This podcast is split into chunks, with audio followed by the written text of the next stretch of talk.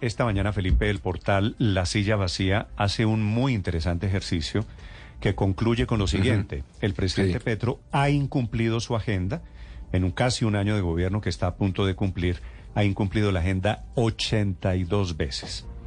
El último episodio fue el de Bucaramanga de este fin de semana. Sí. Pero le ha incumplido Felipe a las fuerzas militares, a las regiones, a organizaciones sociales, a las ciudades, a los militares, A los a los empresarios. Bueno, aquí este, este eh, no se salva absolutamente nadie. El presidente ofrece que va, lo hizo con Bucaramanga, lo hizo con San Andrés, eh, ofrece que va, lo hace público y después termina incumpliendo para entrar en lo que la silla vacía llama agenda privada. Agenda privada. Mm.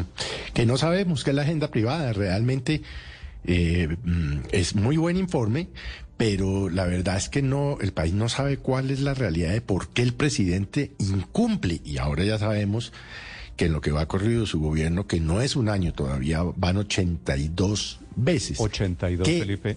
¿Qué es agenda Qué privada? barbaridad. Néstor? 82 quiere decir 80 y- 82 plantadas a muy diferentes organizaciones, ciudades, regiones, grupos étnicos, organizaciones sociales.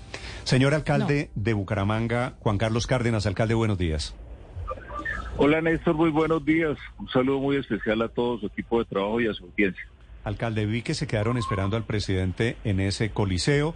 ¿Usted ha recibido alguna explicación oficial de la presidencia de la República de qué sucedió?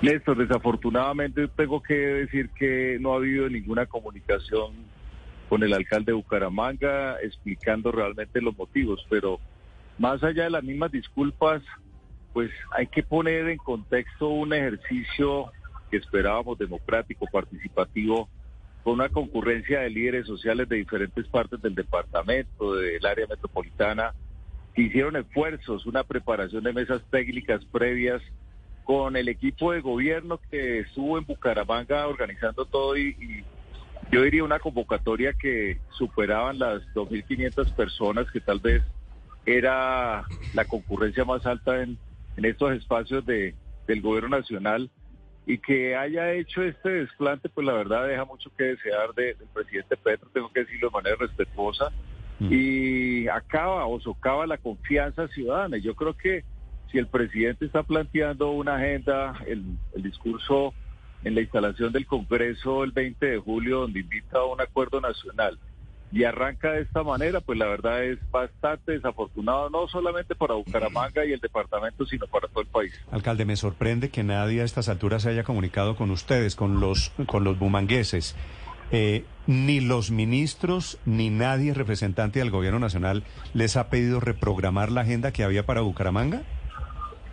Néstor, hemos tenido, nuestra jefe de gobernanza, Saray Rojas, ha mantenido una comunicación con Carlos Ramón González, el director del DAPRE. Que es bumangués. Eh, señor, que es bumangués, el doctor González, ¿no? que es bumangués, que de hecho tengo todo el cariño especial por Carlos Ramón, es un hombre eh, muy comprometido con, con la ciudad del departamento, tuvo la mejor intención, pero, pero esto es como cuando uno en una empresa, Néstor, el presidente, el gerente define una agenda y le queda mal. Yo la verdad, yo me sentiría bastante frustrado y tengo que decirlo en una posición muy personal. Yo ya hubiera renunciado realmente, digamos, a cualquier cargo con un jefe que como líder no realmente con el ejemplo lidere las organizaciones. Yo creo que esto de verdad es debe ser muy frustrante. No me, quiero poner en los zapatos de los funcionarios del gobierno nacional y yo creo que tienen que estar muy frustrados, muy aburridos y muy cansados con todo esto lo que está pasando.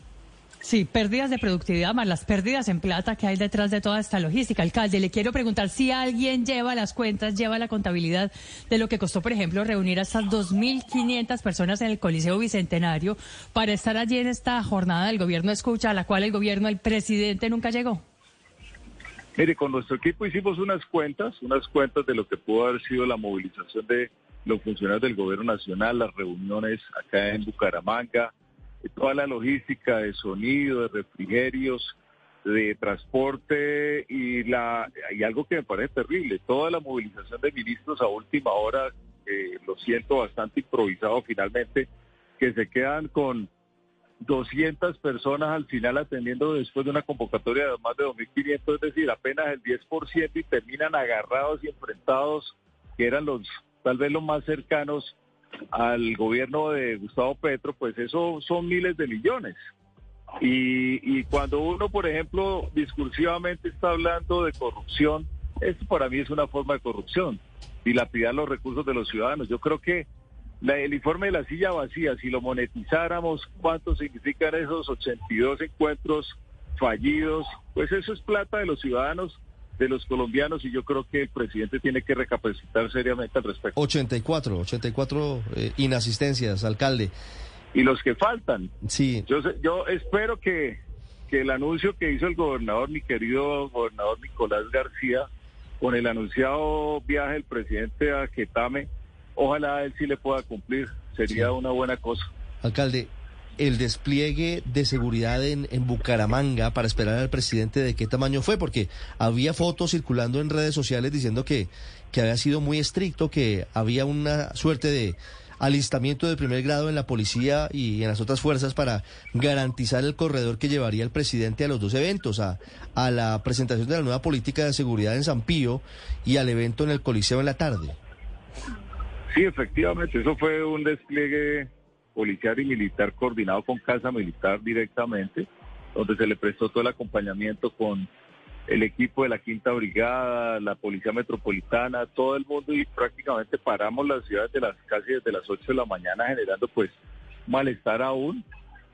Consideramos que valía la pena el esfuerzo porque además uno de los grandes temas que no solamente Bucaramanga sino en el país en términos de seguridad íbamos a desplegar esta nueva iniciativa de la policía donde el director nacional, el general Salamanca, mostró la forma como vamos a cambiar las funciones de los CAIS hacia una atención más cercana a los ciudadanos, pero otra vez nos quedamos solos. Y yo creo que, eh, no sé, Néstor, si se hiciera una encuesta hoy en Colombia preguntando quién le cree hoy al presidente Petro, creo que el resultado va a ser bastante desafortunado. Porque la verdad, ahí es donde se socava la, la confianza ciudadana y socava la democracia. Claro, pero además porque no es una ausencia eh, aislada, un hecho esporádico, sino es un hecho repetido sobre el cual no hay mayores claridades. Alcalde, un saludo para usted, para la gente de Bucaramanga, lo lamento.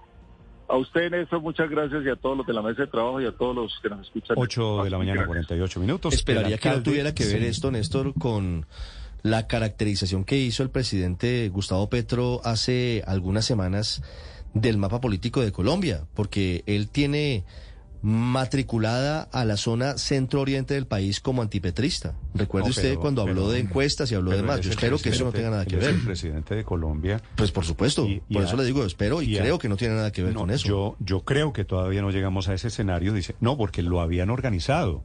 Es que mm. había quedado de ir. Néstor, eh, pero señor. En, en, esta información que trae la, la silla vacía, que son eh, bastante juiciosos, y el informe es impecable porque no solo lo, muestra a quién más le ha faltado tal, pero hay un dato que me llama particularmente la atención. El día o los días en que Petro ha incumplido más eventos son los jueves, 15 eventos, y me sorprende este, los viernes, 20 eventos.